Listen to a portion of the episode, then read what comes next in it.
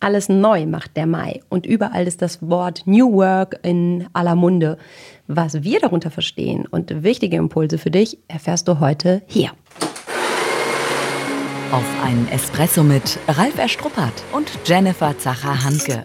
In unserem Podcast geht es ja um die Alltagsgeschichte, um das, was wir als Berater, Trainer und Coaches jeden Tag erleben. Das Wichtigste auf den Punkt gebracht und deswegen die Espresso-Länge. Dann kriegst du heute somit deine eigene Bohne deine Extrabohne.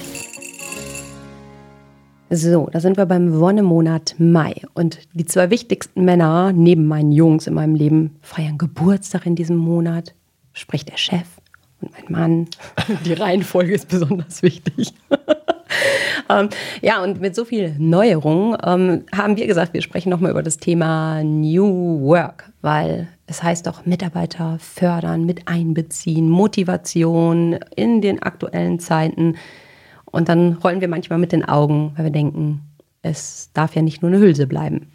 Ja, vor allem, weil der Druck auch von den Mitarbeitern kommt, was Forderungen angeht nach Veränderungen, was oft auch Gehaltsforderungen sind, Fluktuation steigt, dann finde ich keine Mitarbeiter. Ich habe wirklich, wirklich sehr, sehr viele, in Anführungsstrichen, verzweifelte Chefs, die wirklich viel tun und, und manchmal nicht mehr wissen, was sie noch tun sollen und fragen auch, was geht jetzt noch und, und dann auch versuchen, vielleicht aus diesem Druck heraus Dinge zu verändern und da rollen wir dann doch mit den Augen und sagen, na, das ist zu kurz gesprungen. Das ist so ähnlich, wenn jemand fragt, was kann ich denn jetzt noch für die Mitarbeiter machen? Und wenn das nicht, ja, wenn die Haltung nicht stimmt, wenn das Gesamtkonzept nicht stimmt, wenn die Kultur nicht dafür da ist, wenn der Nährboden nicht da ist, die Basis dafür nicht und, und meine eigene Haltung nicht, dann wird es eben schwierig.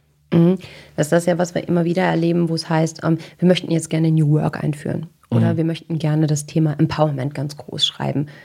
Und wir möchten agiler werden. Ja, und dann sage ich, ja, alles erstmal nachvollziehbar, ne, weil macht man ja heute so. Aber das ist ja nichts, was man mal eben so nebenbei macht. Und vor allem für uns ganz wichtig, die Bewusstheit halt eben, was bedeutet das, das für mich, auch für mich als Führungskraft, wenn ich halt eben diesen Kurs der Veränderung halt eben wähle.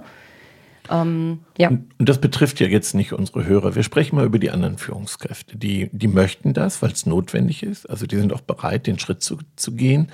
Ich merke allerdings, sie möchten es so, wie sie es selber möchten. Also es soll so geschehen, wie mein eigener Weg dahinter aussehen soll. Also macht es bitte auf meine Art, weil ich möchte euch entgegenkommen, aber das Ergebnis und auch der Weg, das soll möglichst so sein, wie ich es wünsche. Und dann wird es eben schwierig. Ne? Ich nenne das ja in, dem, in meinem zweiten Buch My Way-Syndrom. Mhm. Mm, das heißt an der Stelle, ich möchte im Prinzip, dass die Mitarbeiter selbstständig arbeiten, ja, aber gar nicht den Rahmen so verändern, sondern einfach so, dass das Ergebnis für mich halt eben stimmig ist, auf die Art und Weise, wie ich es halt eben mache.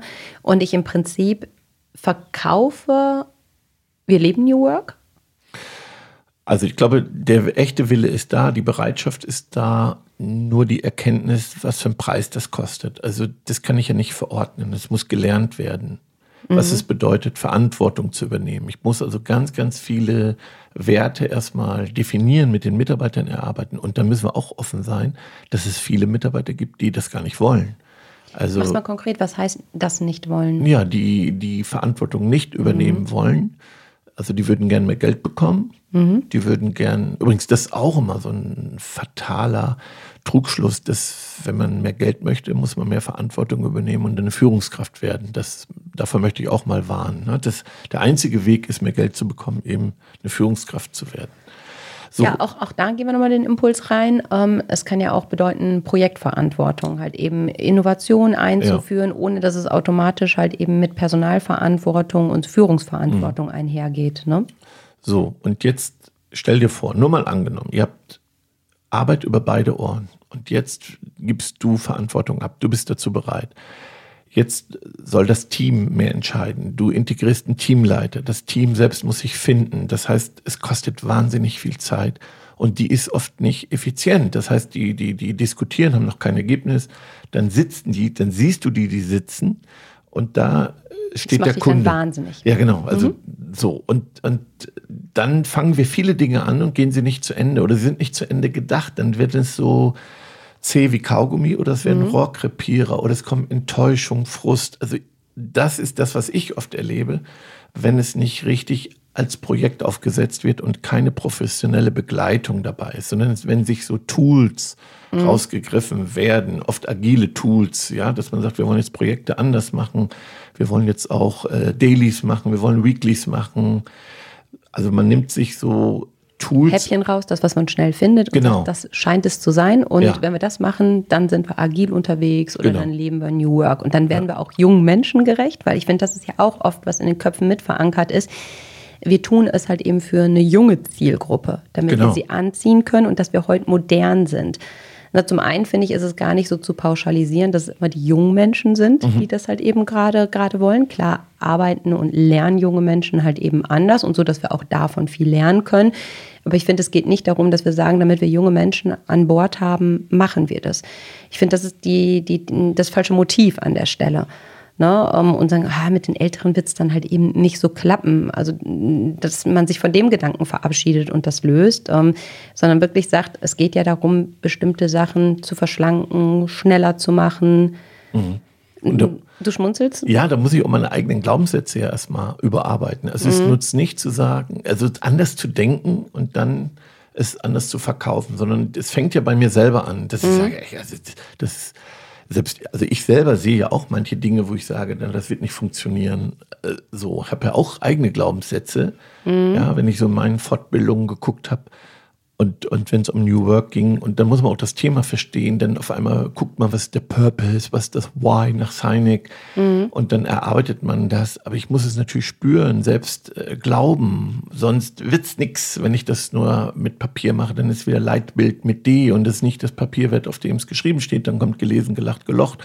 Und dann sind wir wieder so in einem alten Mustern, die wir schon öfter beschrieben haben. Und dann mhm. ähm, ist es sogar kontraproduktiv. Dann kommt Enttäuschung dahinter. Mhm. Ja, da kommt Sarkasmus, Zynismus von den Mitarbeitern. Mhm, wusste man, dass es nicht funktioniert und klappt halt irgendwie, da kommt er jetzt an und meint, wir könnten mal eben so, ne? Und dann, und, dann glaube ich, du, wer besser wird, nichts gemacht. Mhm. Also da mhm. bitte nochmal äh, wirklich reintauchen, Schritt für Schritt, warum wollen wir das? Was steckt dahinter? Wer kann uns begleiten? Und dann, ja, man sagt ja, äh, wenn du den Elefanten hast, dann schneide ihn in kleine Stücke. Also wirklich behutsam anfangen so, und, aber die Zeit haben wir oft nicht in den Unternehmen, weil mhm. die haben einen riesen Kittelbrennfaktor, die haben einen riesen, die finden keine Mitarbeiter, sie machen, sie tun.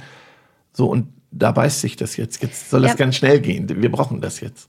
Na, für mich ist nun die Frage im Alltag so, sicherlich, auch wenn du sagst, uns lauschen die Guten halt eben, so dass ich mich dann aber vielleicht doch ne, ertappt fühle und sage, ja, irgendwie, klar, wir haben auch das Gefühl, wir müssen was anders machen, wir wollen auch was anders machen, halt eben so. Und dann sprichst du von diesem riesengroßen Elefanten und diesem riesen Paket, so. Was, was mache ich denn dann jetzt? Ich würde meinem Team kleine Aufgaben geben, zum Beispiel zur Jahreszielplanung. Und dann halte ich zurück. Du bist nur der Begleiter. Du gibst keine Ratschläge, du gibst keine Forderungen, nimmst dir die Zeit, bist dabei und sagst dem Team, wirklich, das ist die Aufgabe, darum geht's. Wie würdet ihr das machen? Was plant ihr? Bereitest das mit zwei, drei Blättern sehr konkret vor, konkrete Fragestellung, auch mhm. was das konkrete Ziel ist, den Rahmen definieren, damit keine äh, Ausblühungen entstehen, ja. so Riesendinge, sondern äh, schreibt das schon, was, was das Spielfeld ist. In diesem Rahmen könnt ihr bitte jetzt selbst überlegen. Und dann versuch dich wirklich zurückzuhalten und nur zu coachen und dann ist das der erste Schritt. Und dann legt das sehr konkret fest und sagt, was nehmt ihr euch fürs kommende Jahr vor?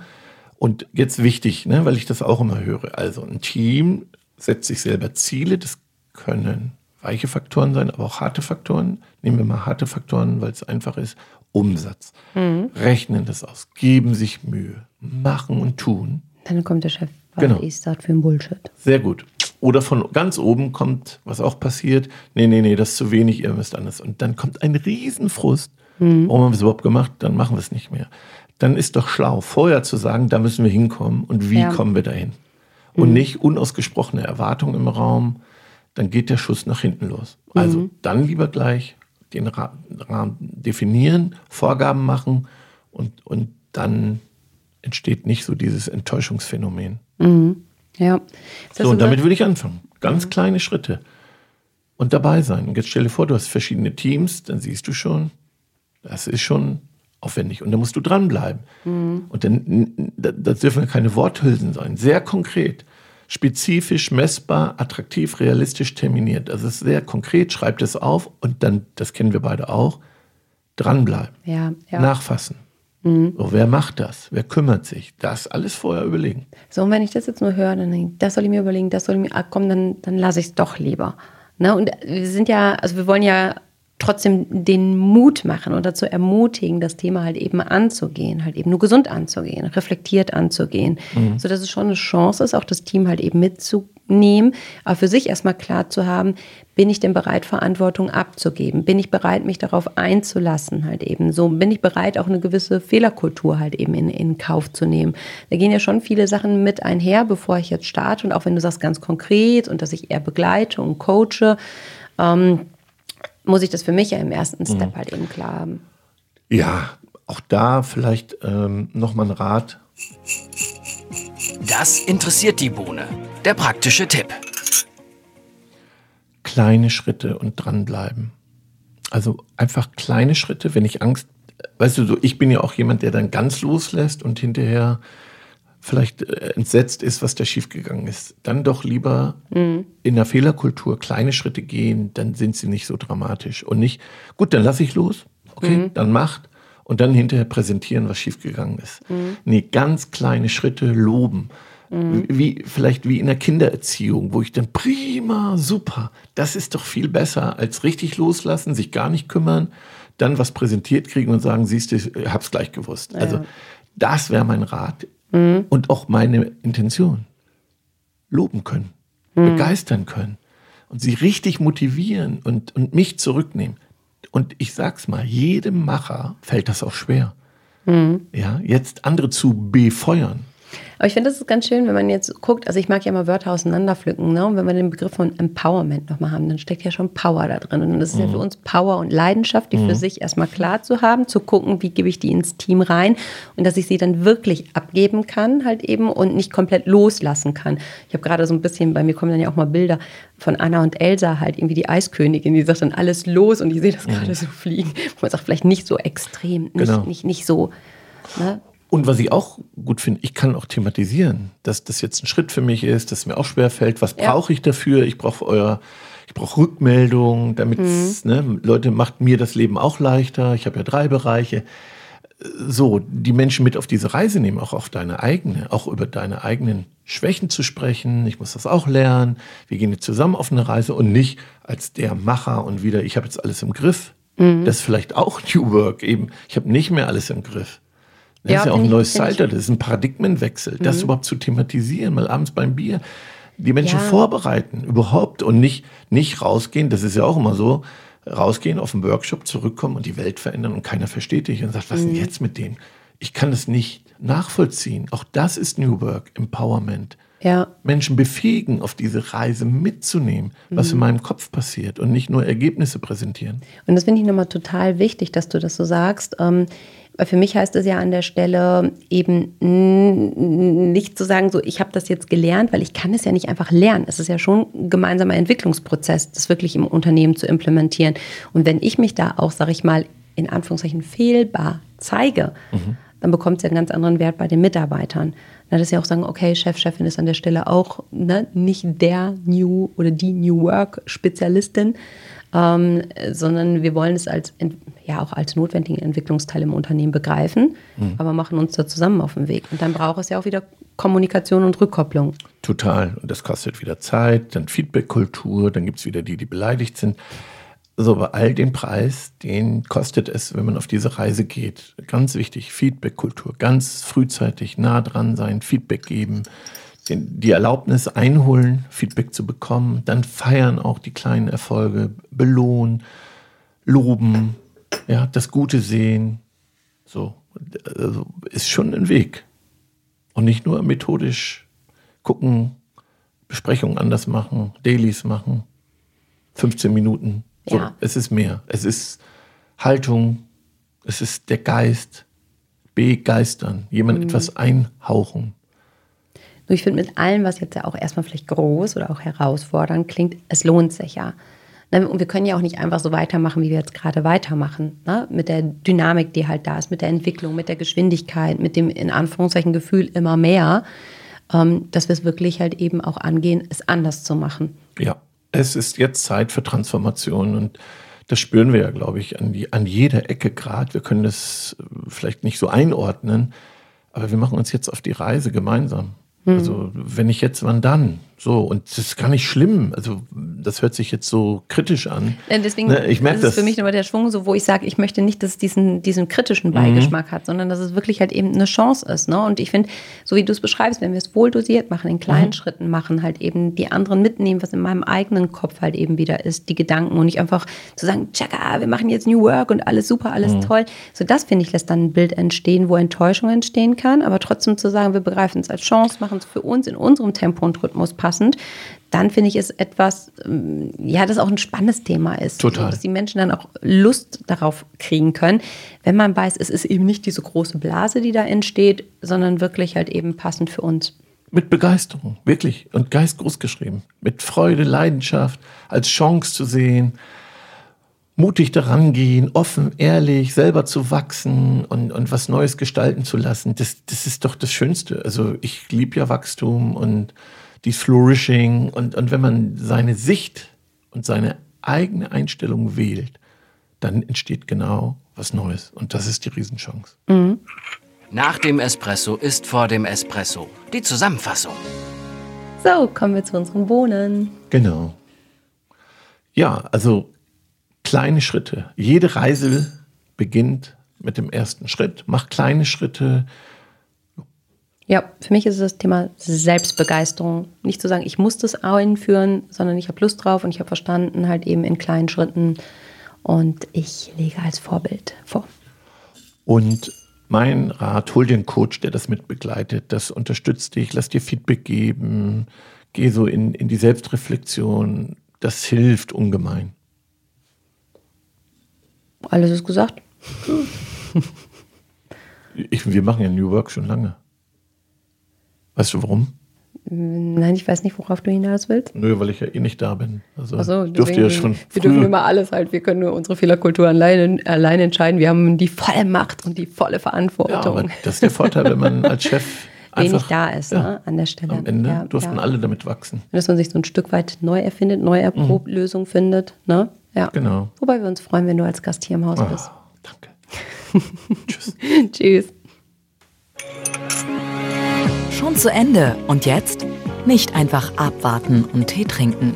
Hol dir deinen nächsten Espresso-Tipp ab von Ralf Erstruppert und Jennifer Zacher-Hanke auf begeisterungsland.de.